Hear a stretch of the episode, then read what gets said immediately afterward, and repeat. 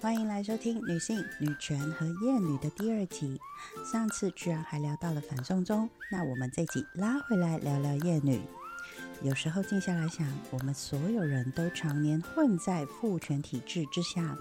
女生对于自我或者是同在间所谓的价值认同，是为了达到什么目的吗？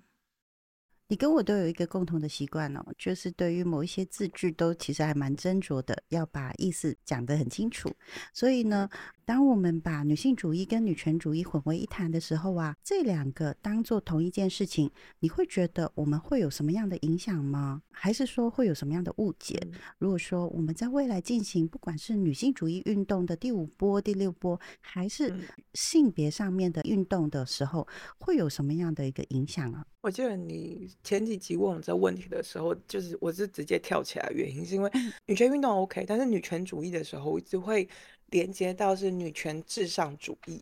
嗯，像我那时候有说啊，想要提一部法国的电影哦，那部电影非常的有趣。简单来讲，就是现在的社会的相反，就是一切都是女人为主。所以男人是要来服从女人。希特勒如果是个女生，她会弄成一个怎样的世界？女权主义这件事情，它后面带着的那个风险，就会变成女权至上，对于男性也是一种压迫啊。有一个至上，就有另外一个人会被压迫。同时，当我们又在提权益运动的时候，我们还需要一直把这个性别的概念放在里面吗？就是我受启蒙的是，还受到台湾第一波、第二波女性运动者的启蒙。我记得在那时候的座谈会，他都会说，希望有一天我们可以不需要考虑到性别，我们只需要考虑到唯才适用，每个人都可以做最适合、最舒服、最棒的自己，不会有任何的偏见。当我长大了，老实说，我都会反省说，啊。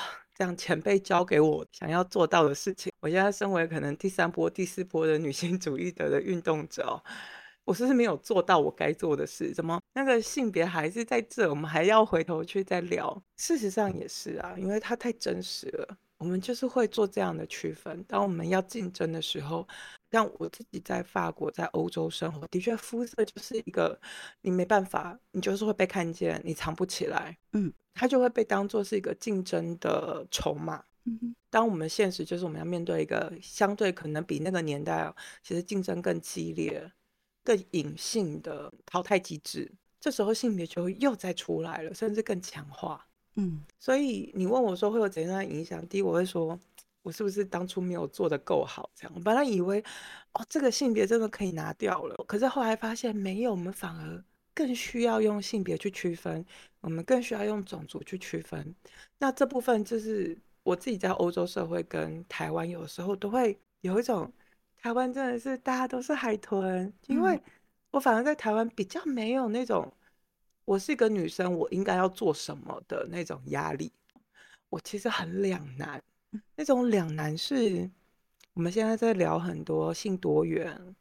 呃，少数群体 LGBTQ 这样，我讲一个好笑的事情好了。嗯，我这一趟去都柏林是看我的朋友，嗯，然后他是在都柏林的这些国际大型的入口网站工作，这样，所以他们里头要做就是呃办公室性骚扰的在职教育，嗯哼，然后应该就是非常尊重女性，很 OK 的一个人。然后自己也很喜欢旅行，他会十七种语言，他很喜欢看这个世界，所以他也没有太当做一回事，然后就去就去上课，然后之后要做测验。因为我记得那一天我跟他约在咖啡馆见面，他就说：“我先跟你说，我心情不好，嗯哼，因为我竟然那个测验我没有过。我想说，怎么可能你没有过？他说，因为里头有个题目是啊。”就是你要求在职场上穿制服，算不算是一种性别歧视？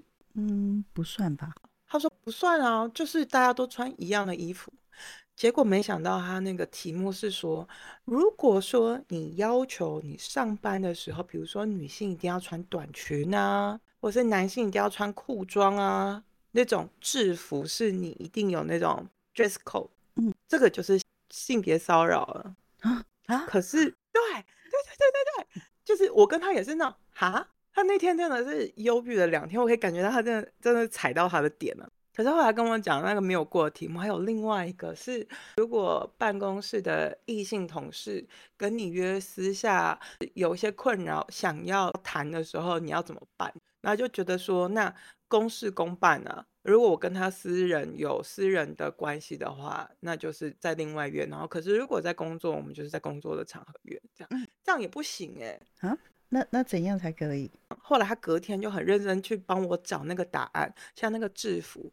他说，如果那个你工原本的工作场合就有大家共同的制服，像是火车站务员，你就是需要穿那个背心。对，嗯，那个是 OK 的。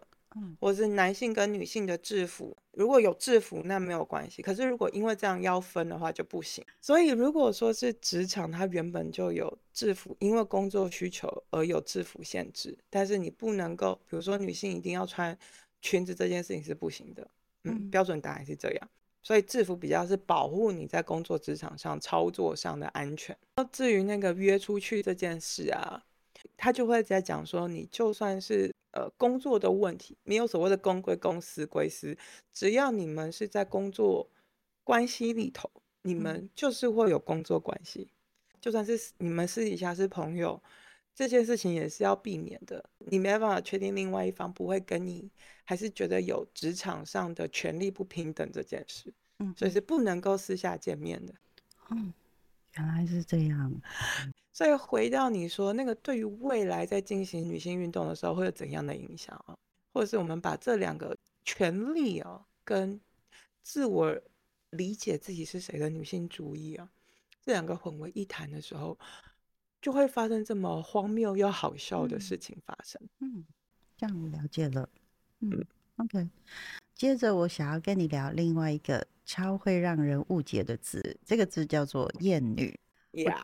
第一次接触到这一个字，是一个日本的作家，叫做上野千鹤子，他写的书，那书名叫做《厌女：日本的女性厌恶》。我一开始还没有看的时候啊，以为厌女其实是在描述讨厌或者是厌恶女生，但是我书一翻开的时候，哦，原来他可不是在讲某一种人他们的一个意识或者是观念，就讨厌而已。我们之前在讲的男性凝视跟男性说教里面的深层意思，是我们社会上面的一些江湖游戏规则。那厌女这件事情，好像也是一种很确确实实扎根在很多人，包括连我可能都会存在着的一个意念想法。从 PUA、Me Too，还有到芭比电影的那一集，其实你都有在聊聊的时候啊，轻轻的带到厌女这一个字眼。那时候我在想说，嗯，未来我可能会要好好的说明这一个字。不过呢，我讲可能一定不够清楚，所以呢，我希望你来讲一下厌女究竟是什么。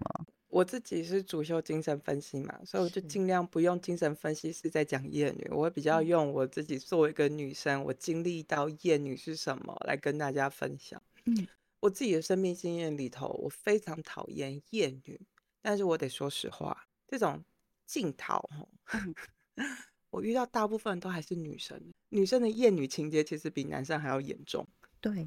还是比较讲比较学术一点啊，厌女其实有两种表现的，就是那个逻辑有两种，一个是慕强，你觉得女性相对是弱者，你讨厌弱者，嗯。嗯，所以你是羡慕强者，嗯，我们会赋予那个形象是男性比较常是强者的形象，对，所以反过来的我会讨厌女性这样的角色。这个其实发生在还蛮多女性在职场上，或是在呃成长的过程当中，想要寻求认同的时候，很容易会发生的事。嗯，另外一个呢，则是女性竞争，呃，中国那边翻译成是雌性竞争。嗯，呃，我觉得那个竞争哦，那个，所以我才会要先倒一杯威士忌给自己，这大家应该。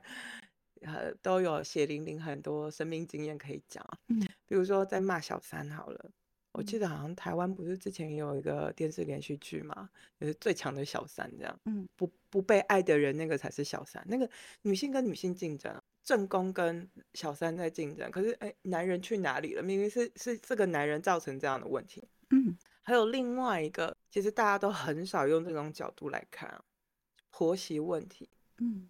其实婆媳也是一个女性竞争，它其实也是被放在厌女的这个分类里头。女性讨厌另外一个女性，嗯而且是身为女性，她更有十全十，而且她更能够非常精准打击跟攻击这样。嗯哼，为什么当初我们在聊 Me Too 跟 Barbie 的时候啊，你都会提到说你不希望之后会有厌女的情形，或者是你会说现在的厌女在外国其实已经渐渐的开始了。你觉得嗯这样子的厌女风潮，在你感受一定是不好的？那这个不好，你可以描述一下是什么样的一个不好吗？大家知不知道 Karen 啊？我知道 Karen，我最近看的一个呃 IG 里面的一个 reels，呃一个可能是东方人吧，然后就是在问一些外国人，就说：“哎，你觉得 Karen 这个名字是怎么样？”然后他们的大部分的男生或者是女生，其实对 Karen 这个名字都是非常的厌恶。Yeah 定位成 Karen 好像是一个很 picky 的人，，picky 歇斯底里，不讲道理，然后自我中心，然嗯后又很 manipulator，想要控制所有的人。Karen 其实就是我在说那个厌女风潮的其中的一个症状嗯之一。因为性别，我们赋予它的那些刻板形象，甚至固化那个刻板印象，因为女性的情绪比较不稳定，然嗯后闹脾气。其实我会说，那个新的厌女情节出现了，还包含呢，为什么会有这样的攻击？我刚刚也说，我们这些社会运动其实都是为了解决当前现况生活问题。嗯为什么现在又出现？因为女性受教，我记得英国跟法国都是，尤其是法国前阵子我看到大概四五月份的时候，因为那时候差不多在招生的时候，我看到女性进入接受高等教育，高等就是研究所以上的比例，将近快要是男性的一点五倍。嗯哼然后英国大概十几年前，我还在英国的时候就已经是这样。我们在职场上，同样的男性跟女性在工竞争一个工作的时候，女生拥有比较高的学位，但是男生会觉得凭什么？我们我还是用性别，而不是说你今天受了一个比较好的教育，那你理嗯所当然的竞争的能力比我好。那之前为什么需要女性主义运动、女嗯权运动？就是因为就算女性有很好的教育、很好的能力、很好的学位，可是，在竞争上，社会游戏规则，他会比较倾向于选择男性。嗯因为男性不用结婚生小孩，不用以家庭为重，不需要当家庭主妇。可是嗯厌女情节哦，不管是男性跟女性哦，一旦进入了像我们在讲那个 Karen 也好，或者是对于女性的主管，我们会用一个比较高的道德标准去看他，尤其是像哦妈妈，嗯，这阵子我也到就是这个年纪了，也嗯。开始有很多的女生朋友会抱怨，老公只要一周陪个小孩两个小时，所有人都觉得哦你好棒，你是个好爸爸。嗯，妈妈一个礼拜休息个两个小时，就会被问，你确定嗯。你你你是个好妈妈吗？嗯哼我们生活日常当中的厌女哦，就在这里慢慢的，我们没有感知它，但是我们在呃工作也好，日常生活也好，我们看似好像很多都很平等了，嗯，但是其实没有，嗯那个没有是对于女生的要求还是高的，我们还是期待男性是个强者，嗯。在那样的状况下，当一个女生表现得很好的时候，或者是她表达出她自己当时的情绪好了，可能真的我自己身旁是没有 Karen 这种人啦。嗯哼可是如果我遇到，我也会觉得就是一个碰到一个神经病啊。但嗯我说实话，男生发生这种情况也不在少数啊。为什么没有男生这种专业名词呢？这样。嗯对那个厌女的本质还是在，本质上还是来自于现在科技的进步，我们的竞争更多元，我们也就是拿来竞争的条件里头，性别又被调回来了。在我的认知当中啊，厌女的概念其实呃是个不论男女都容易踩到的雷点。所以嗯我刚才其实有说，连我其实都可能在没有意识当中踩中了，所以我相信身边的人更多也是没有自觉之下做了，或者是说了一些厌女的行为。比方说你刚才提到那个 Karen 这个东西，我相信有很多人可能未必知道那个我刚才提到 Karen 的影片是什么，所以我之后可能会我我我之后会放在呃 YouTube 或者是我放在那个 Instagram 里面，就是给你们看一下，就是 Karen 的那个采访究竟是什么样的东西？其实嗯我也有查了一下，就是厌女有一些什么样的一些说法哦，你听听嗯看啦。我们常常会听到，就是说，比方女生嫁不出去就没人要啊，或者是像是一些宫斗剧，他们里面就是一群女的，这都在抢一个男生，那看起来好像是女生跟女生的竞争，但是你的目的性其实只是最后决定胜利的是谁，不是女生哎、其实是男生。对那所以其实，在厌女的社会里面，女生始终都处在一个被动的位置，而且嗯我觉得很多男人哦也会怕被人家当做女生，所以就会有一些就是可能会在跟男生在叙述他们的一些状态，你很娘炮啊，你很娘娘腔啊，这一些这些说法嗯，我相信大家都会听过。还有一种就是，比方说我最常听到。前面那台车开成那样，大概就是女生在开的吧，或者是啊就 是是这句话不只是男生会讲哦，甚至是有一些女生会反过来说，她会跟我们说：“哎、你看看我开车是不是不像其他女生开车那样哎呀，？”其实这些话算不算也是某一种厌女的说法？还不到厌女，我只能说这还是某一种性别刻板印象，我们都还在消化它。嗯哼，像我自己在法国开车，我嗯不是在巴黎，巴黎开车简直就是自杀，嗯，一定会减瘦的，你会被气死。所以我基本上我不 在巴黎开车，但是在法国开嗯车的时候，我反而碰到很多 road rage，中文要怎嗯么讲啊？路怒症，哦，对，路怒症。嗯像之前的那个 Netflix 有一部影集叫《Beef》，我忘记中文叫什么，就是 Beef 那一出，也是女生也有那个 road rage 的状态这样。我自己的经验反正就是，通常碰到这种十之八九都是女生，嗯然后有的时候我都会跟那时候我还有前夫什么，或者是朋友在旁边说让我来，因为我是女生，不要造成更多麻烦这样。嗯嗯我不会用说这个叫做厌女，像你刚刚举那个宫斗剧里头，我觉得他讲的很清楚，最后决定胜败的人还是男人，对，所以厌女她背后有一个很明确的目的，就是要继续维持父权社会，男性是老大，男性决定一切的那个优先权、权利权。嗯厌女的目的是为了过度权力到男性身上，嗯哼包含男性的阳刚气质。男性他当那个厌女的那个概念，我会说有个很明确的标准，就是大家不需要这么苛责哦。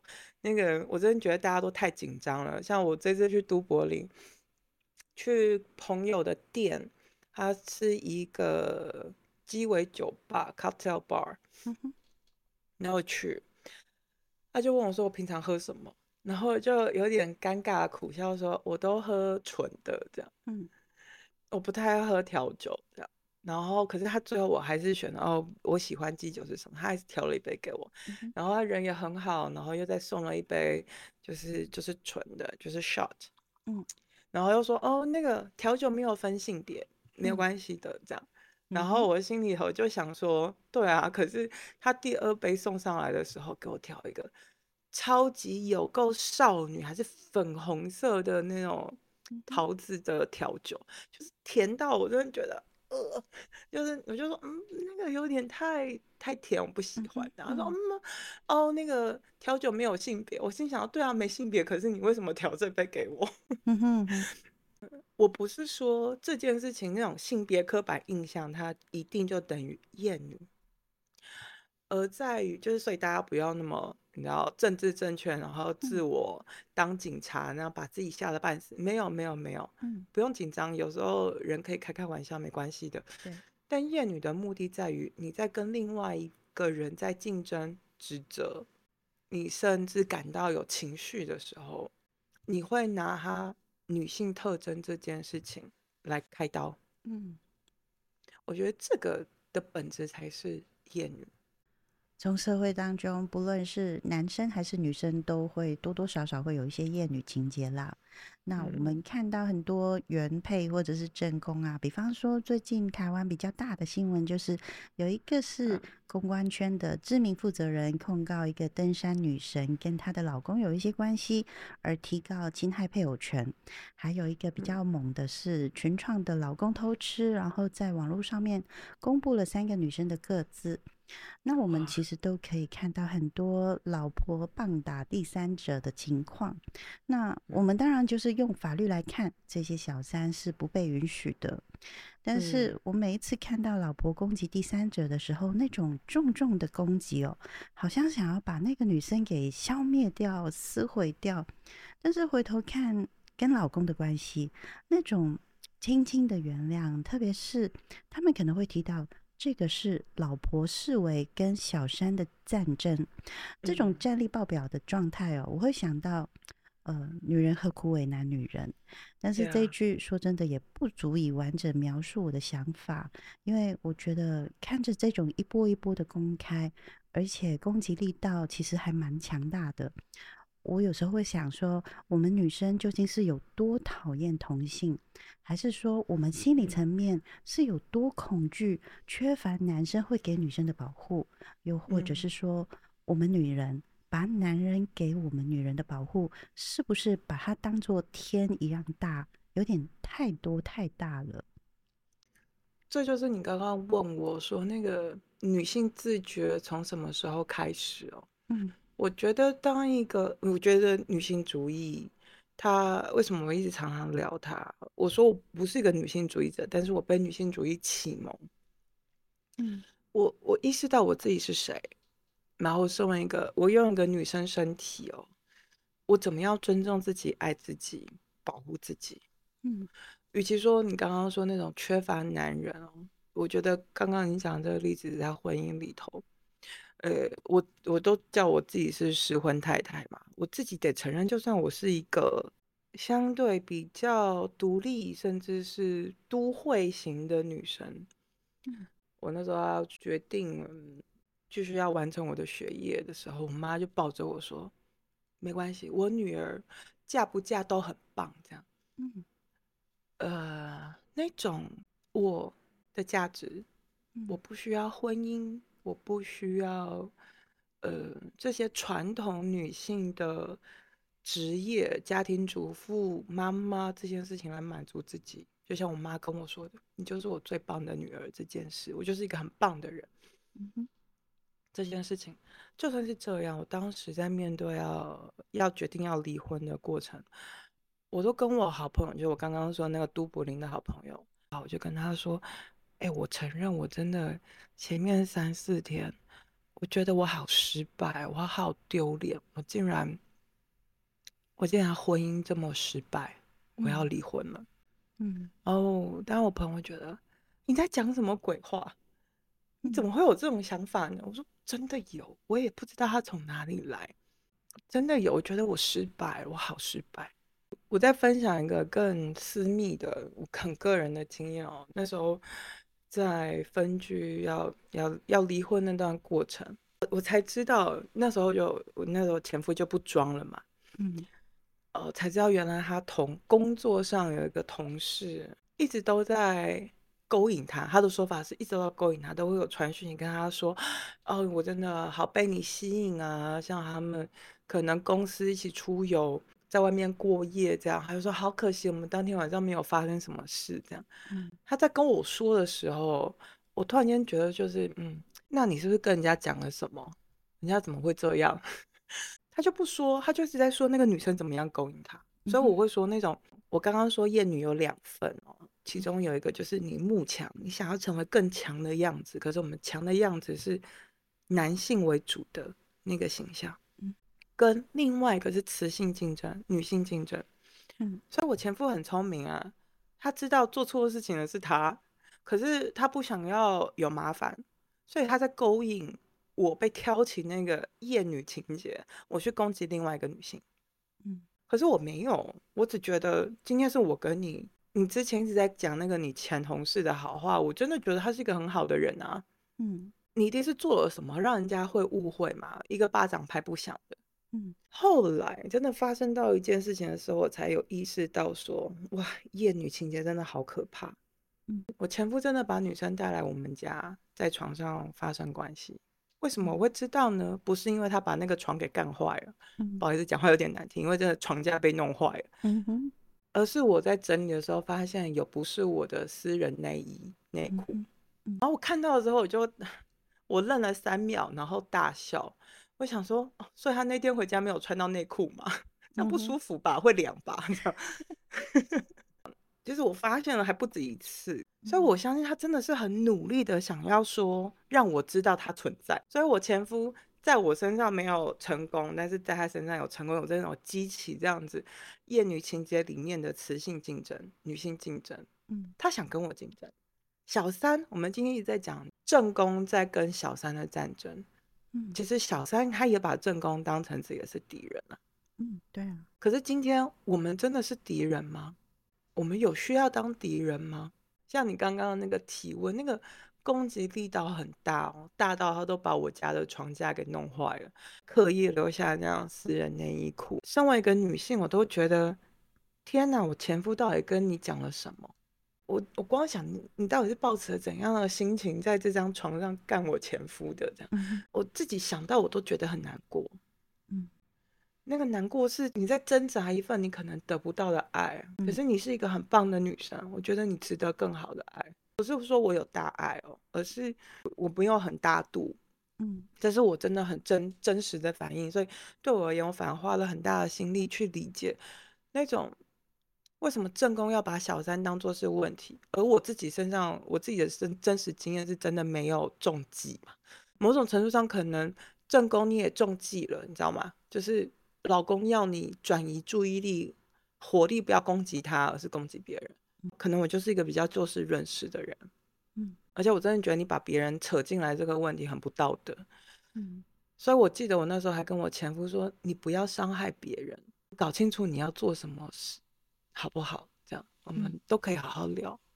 嗯我前夫是会公开说自己是女性主义者的男生，嗯哼，怎么会自称自己是一个女性主义者？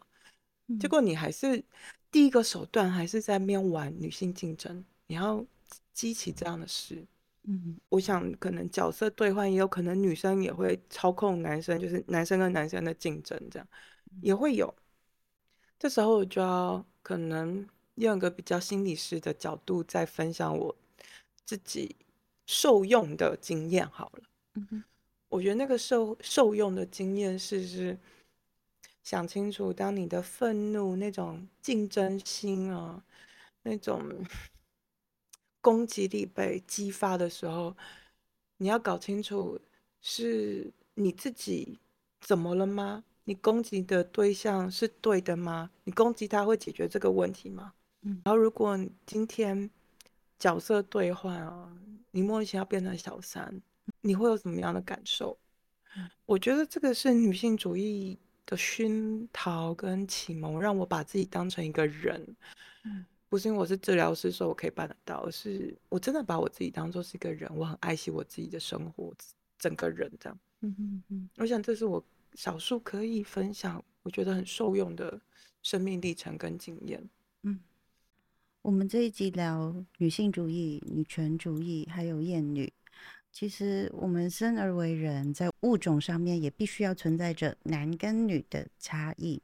那进入到社会或者是江湖里面的时候，性别的不同的确在生存之下会有强弱之分。所以不管是男权还是女权，甚至是现在我们也会关注到的 LGBTQ 的权利，我们谈的其实都不是齐头式的平等。但是嗯你会不会发现说，所有的社会运动当中，其实还蛮容易会有偏差的，然后就会形成更多的对立。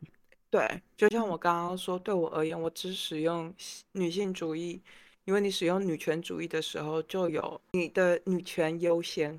嗯，当有个优先的时候，你就会有一个比较不优先，那个嗯对立就会出现。OK，那个，与其说是偏差哦，还不如说在社会运动里头，我们会在说那个手段，然后跟舆论，然后我自己很喜欢一个，我以前还在跑社会运动的时候，一个前辈哦，他整理的一个社会学家整理的社会运动的那个理论跟舆论跟整个社会共识是怎么样形成，它是一个螺旋体。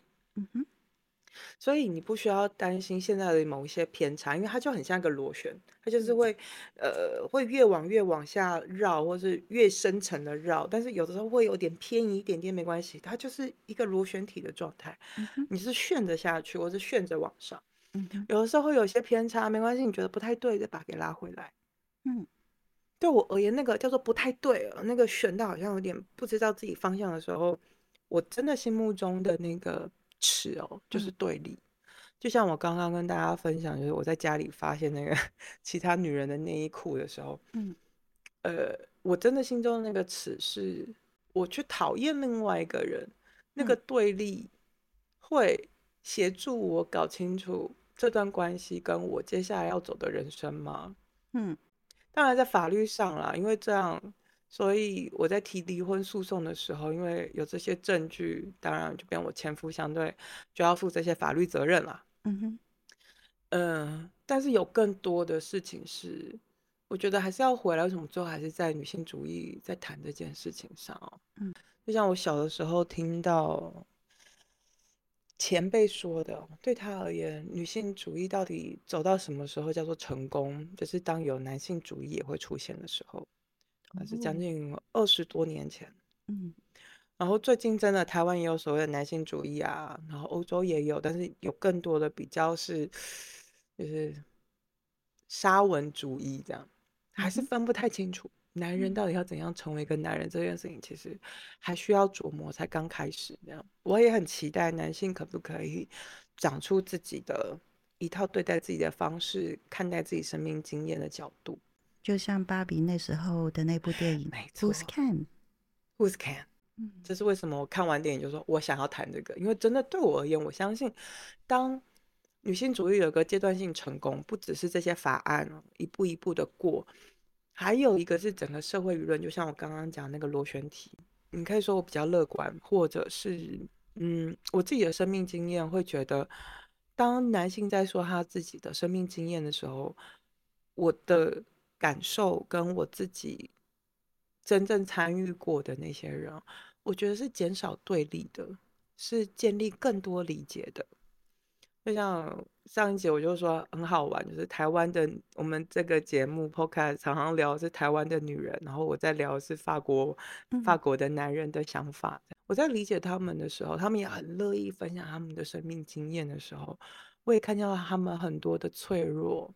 很多的难言之隐，这些东西绝对不是就是我们小时候念的那种齐头是平等啊，或者是呃各有如果工作环境各百分之五都是女人或是男人，我自己都想说，哦，这样真的会会比较好吗？因为如果这个职场很多都是女性哦。会不会就搞得很像内功，就是后宫又开始要斗 争啊？他的逻辑是，如果都各半，女性就不会想去征求男性的的的注意。这样有这么理想吗？这也太简单了。我自己生命经验，我觉得女生跟女生的那种女性竞争好可怕啊，对，超可怕的耶。改天有机会我们再聊女性竞争哦，那个可能就不只是威士忌了，因 为就真的那个可以聊不完。如果大家有兴趣的话，我们可以再来聊。但是我真的很相信这样，呃，尤其是这些性少数群体和 LGBTQ 这些权利，它会碰到一个，就像你讲那个对立跟偏差，我们慢慢走到一个又要到偏差，又造成新的对立的点。但是我相信，当一个社会是够成熟到可以公开对话的时候，我们会自动修正。也是我这个爱尔兰的朋友跟我分享，他就很受不了他们公司的政策。那个政策是，如果你是 LGBTQ 性少数群体，那正式员工享有你去做变性过程的医疗费用的补助。嗯哼。对，所以如果你决定要变性的话，公司会帮你付钱的。这么好？嗯，我朋友就会很生气，会觉得说你把这个当做补助跟福利，可是大部分的人，大多数人没有这个需求啊。嗯哼，而且可能甚至更。真实的需求，比如说，那我就是想要远端工作，比如说我有家庭有小孩，我想要搬到一个比较远的地方，有一个比较好的生活环境。你然后，那你交通费要不要多补助一点？如果你可以用个人的选择、个人的状态，你可以被关注跟照顾到这种程度的时候，那是不是其他非性少数族群，我们的权益也要被照顾呢？他会这样跳脚，原因是因为他不能够再继续申请远端工作。嗯，他就很愤愤不平，凭什么这些人可以去变性，然后政府 公司会付钱？我要，我也没有用你公司的钱，我只是想要有更多的工作权益，是更适合我的生存的方式。他的逻辑也是，你要变性也是符合你的生存方式。嗯，那为什么他可以，我不可以？这样对立就出现了。嗯，没关系，我们会有那个螺旋的那个。对那个矫正啊，就是我就跟他讲那个螺旋体的事情，然后我就跟他讲那个法国社会学的理论，他就说，可是我不觉得他有矫正的一天啊，我觉得他在失控。嗯，不知道，我相信能够再看喽。我相信可能很多的听众也有这种感觉，就是某种程度上有一种失控。我那一天在我去巴黎的那个摇滚季，嗯。我就去排男生厕所，因为男生也有那种就是门要可以关起来的厕所，然后女生那个已经是排到嗯很多太，对我觉得那个至少一两个小时都排不到，所以我就去排男生的。嗯，然后真的有男生觉得，为什么会有女生在我男生厕所？嗯哼，就是他就觉得为什么我后面有女生在排队这样？嗯，呃，对他而言也是，哎，这是我。这是女男生厕所哎，为什么你要来排我的队，变成我也要排队？嗯，呃，是不到对立啦，嗯，但是那个体谅跟尊重跟分享的精神，未必是每一个日常每一个人日常生活当中都办得到。对，就像男生不会去排女生厕所，如果排对排下去的话，女生可能就会抓狂了。没错，嗯。那我们先不讲那个性少数群体，我们就只是在讲那个日常生活，所以我才会说厌女跟那个失衡那个对立是有没有到最后谁会是那个受益者？如果这受益者是大家都可以均分，然后大家都 OK 的话，嗯，我们会有个自动矫正机制。嗯，可是我在那天我遇到一个真的让我瞬间有点生气的，虽然说要惹怒双子座还蛮容易的。但究竟 Dorothy 为了什么事情瞬间生气呢？最后一集除了好笑的结尾，还可以听看看天秤座的我对于在意外貌到了什么地步。请等待聊聊女性主义、女权主义、厌女完结篇。拜拜。